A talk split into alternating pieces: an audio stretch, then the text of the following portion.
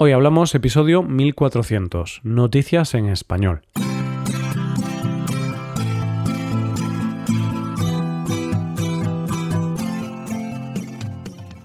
Bienvenido a Hoy Hablamos, el podcast para aprender español cada día. Si te gusta este podcast, puedes sacar más provecho de él revisando la transcripción para poder aprender palabras y expresiones nuevas. Para ver la transcripción tienes que ser suscriptor. Hazte suscriptor premium en hoyhablamos.com. Hola oyente, ¿cómo estás?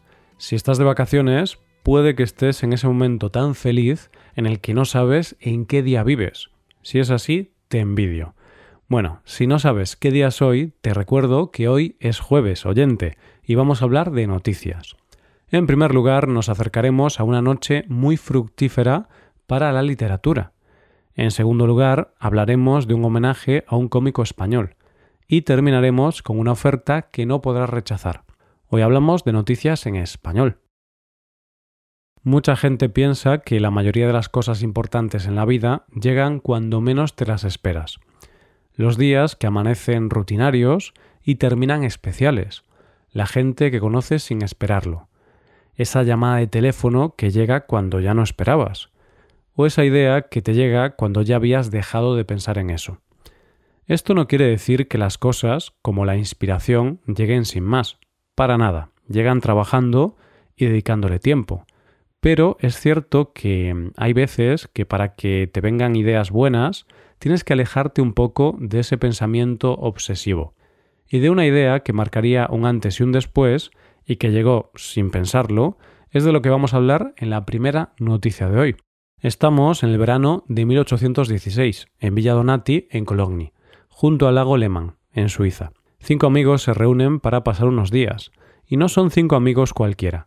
Allí está el anfitrión de la casa, el escritor Lord Byron, su médico, John William Polidori, el matrimonio formado por el poeta Percy B. Shelley y la que más tarde sería una escritora muy famosa, Mary Shelley, y la hermanastra de esta y antigua amante de Lord Byron, Claire Clement.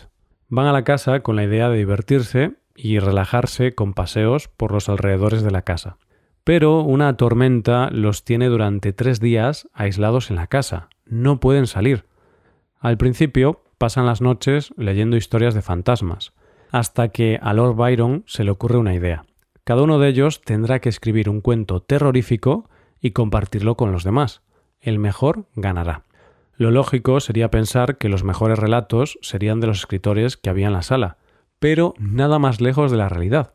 De hecho, parece ser que ninguno de los escritores consiguió escribir una sola línea, pero el que sí lo hizo fue el médico John Polidori, que escribió un cuento que se llamaría El vampiro, que se convertiría en una obra muy importante. Lo cierto es que la trama no era muy sofisticada, ya que trataba sobre la historia de un misterioso y sofisticado aristócrata, que bebía sangre y resultaba encantador para las mujeres. Eso no es nada resañable hoy día, pero lo cierto es que este relato fue el primer relato de vampiros. Fue la primera vez que se hablaba del mito de los vampiros. Una cosa curiosa de esta historia es que parece ser que para crearla se basó en su relación con Lord Byron, y sobre todo en el odio tan profundo que sentía hacia él. A pesar de haber creado el mito de los vampiros, tal y como lo conocemos hoy día, este médico no tuvo éxito. Es más, mucha gente creyó que en realidad había salido de la mente de Lord Byron, pero lo cierto es que fue obra suya. Y una cosa triste de esta historia es que John Polidori terminó suicidándose cinco años más tarde. Pero esa noche fue mucho más fructífera todavía, porque aquella noche Mary Shelley tuvo unas pesadillas que le cambiarían la vida. La noche antes, su marido y el médico inglés habían estado hablando de lo que se llamaba los experimentos galvánicos, que eran unas descargas eléctricas que se les daban a los muertos con idea de revivirlos. Esas conversaciones le hicieron tener pesadillas que darían la idea de la obra más famosa de esta escritora, Frankenstein. Y así fue como una noche que parecía que no iba a pasar nada, terminó con la creación de dos de las grandes figuras de la historia de la literatura, eso, desde luego, no lo pueden decir todos los grupos de amigos. ¿No te parece? Vamos con la segunda noticia. Hay personas que dejan huella. Eso es así. Y hay personas que dejan huella casi sin proponérselo, con humildad, y haciendo algo maravilloso, hacer la vida de la gente un poco más feliz.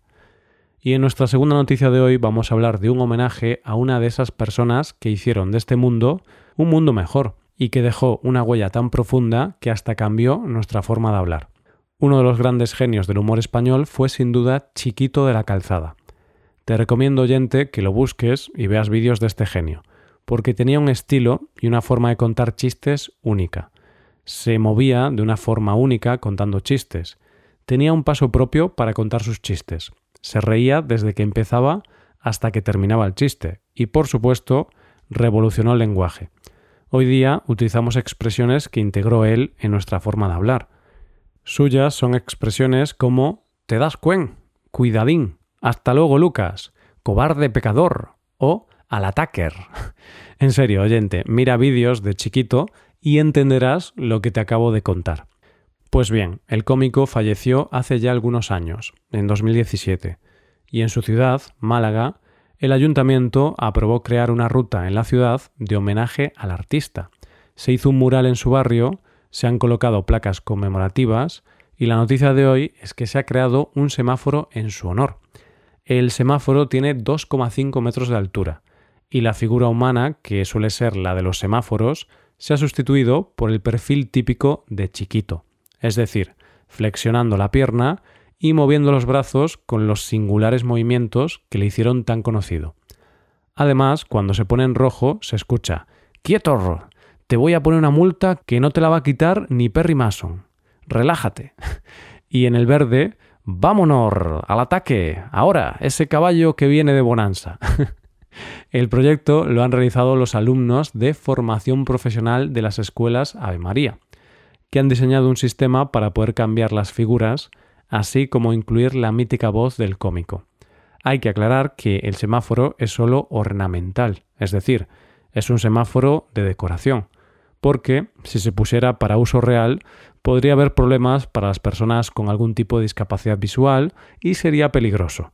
Lo cierto es que me entran ganas de ir a Málaga a ver este semáforo y sonreír mientras cruzo. Él era un hombre humilde, pero el hecho de hacer reír desde el más allá eso es algo que solo pueden hacer los grandes como él. Llegamos a la última noticia de hoy.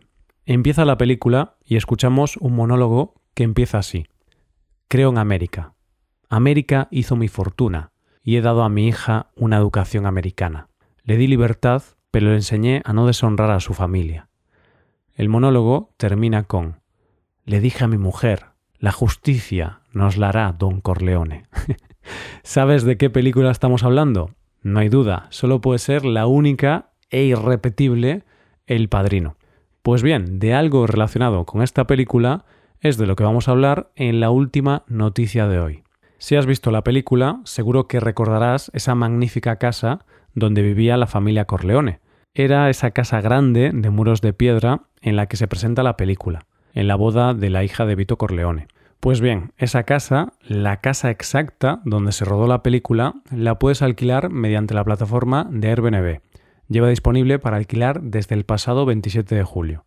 La casa, por si te interesa, se encuentra en Staten Island, al sur de Nueva York.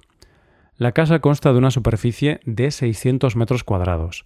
Tiene cinco dormitorios, siete baños, un gimnasio, un sótano con bar, una sala de ocio y una piscina de agua de mar salada pero la casa ofrece servicios complementarios, como un servicio de limpieza todos los jueves, un paisajista una vez por semana y el cuidado de la piscina dos veces a la semana.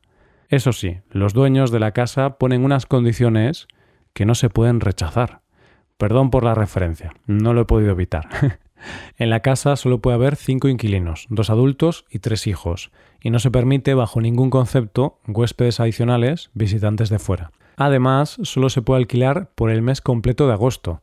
Así que, como ya estamos casi a mediados de agosto, llegamos un poco tarde con esta noticia. Realmente ya no está disponible. Por si te interesa, la casa tiene un módico precio de 50 euros la noche. Dice el anuncio que la casa es una casa familiar y un barrio tranquilo. Y a mí me parece un anuncio perfecto para ser la casa de El Padrino. Para él, lo más importante era la familia. Y lo de tranquilo, bueno, eso será ironía de los anunciantes. Así que ya sabes, oyente, es una oferta que no se puede rechazar. lo siento, oyente, ya paro con la broma. pero me hubiera encantado poder alojarme en la casa donde se rodó el padrino. A ti no. Y esto es todo por hoy. Ya llegamos al final del episodio. Antes de acabar, recuerda que puedes utilizar este podcast en tu rutina de aprendizaje, usando las transcripciones, explicaciones y ejercicios que ofrecemos en nuestra web.